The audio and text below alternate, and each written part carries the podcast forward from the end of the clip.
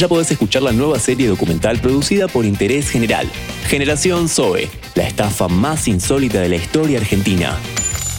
Un true crime distinto sobre sectas, criptomonedas, clubes de fútbol y muchos negocios de cartón más. Búscalo y no te olvides de darle al botón de seguir. Hablemos sobre una de las mejores películas de 2023, pero no de su director. Esto es Killers of the Flower Moon, de Martin Scorsese. Fila 10. Bienvenidos y bienvenidas a un nuevo podcast original de interés general sobre cine y series. Dirigida por el legendario Martin Scorsese, Los Asesinos de la Luna cuenta la historia de un grupo de nativos americanos que se hicieron ricos de la noche a la mañana por el petróleo que hallaron en sus tierras y también de un grupo de hombres blancos que harán todo lo posible por arrebatarles el negocio. En marzo de 2016 hubo una guerra de ofertas para ganar los derechos de la novela Killers of the Flower Moon de David Grant. Por 5 millones de dólares, Imperative Entertainment se llevó los derechos y un año después tenían contratados a Martin Scorsese, Leonardo DiCaprio y Robert De Niro para que filmen el guion adaptado por Eric Roth. Para hacerla, primero Scorsese terminó El Irlandés, estrenada en Netflix en 2019.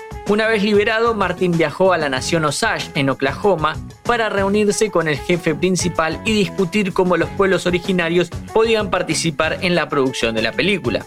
Con todo arreglado, la película se iba a empezar a filmar en 2020, pero bueno, sucedió una pandemia. Muchos barbijos después, en 2021, se empezó a grabar en Oklahoma y según cuentan, el aporte que hicieron los nativos fue sustancial para que la película mejore. La acción se centra en el personaje de Leonardo DiCaprio llamado Ernest Pughart. Él acaba de volver a casa luego de la Primera Guerra Mundial, donde fue cocinero. Viaja hasta la nación Osage, donde su tío, interpretado por Robert De Niro, es un fuerte pilar de la comunidad. Los Osage se volvieron ricos por el petróleo que hallaron en sus tierras y los blancos son trabajadores rasos del pueblo. Esto está basado en una historia real, así como lo que viene. Resulta que el personaje de De Niro, William Hay, quien se hace llamar el rey de la colina, gana plata siendo un magnate agropecuario, pero también haciendo negocios turbios con los nativos Osage. Cuando digo con, no me refiero a que sean socios, sino que los estafa de distintas maneras. A todo esto, Ernest empieza a ganarse el pan trabajando para su tío siendo chofer en la ciudad. De esa manera conoce a Molly, interpretada por Lily Glaston, una mujer Osage aristócrata, hermana de tres e hija de una. Ernest y Molly se enamoran y toda la película gira en torno a cómo el personaje de De Niro va a intentar quedarse con la plata de la familia de Molly. Estructuralmente parece ser una película de gangsters de Scorsese, no en el sentido tradicional, no es una banda de mafiosos peleando contra otra banda de mafiosos, sino que son un grupo de lobos disfrazados de corderos que van dinamitando poco a poco a una sociedad hasta quedarse con todo el dinero acumulado. El personaje de DiCaprio, el del aprendiz de mafioso, lo vimos en varias películas de Scorsese.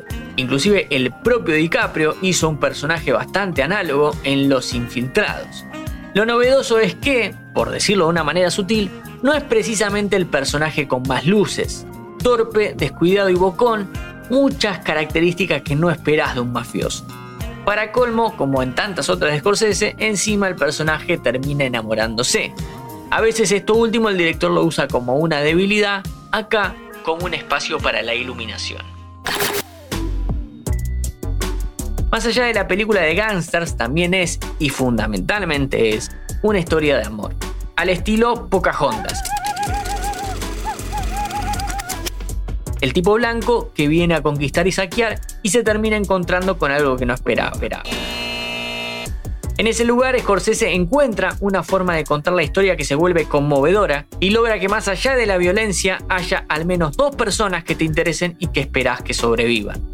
Es muy pronto para decir que es una de las mejores películas de Scorsese, por ahora entra en la mitad de tabla de un top 10, cosa que no es poco en la filmografía de un tipo que tiene una decena de obras maestras. Lo que es seguro es que es una de las mejores de 2023. Mi nombre es Matías Daneri y te espero para un próximo, episodio.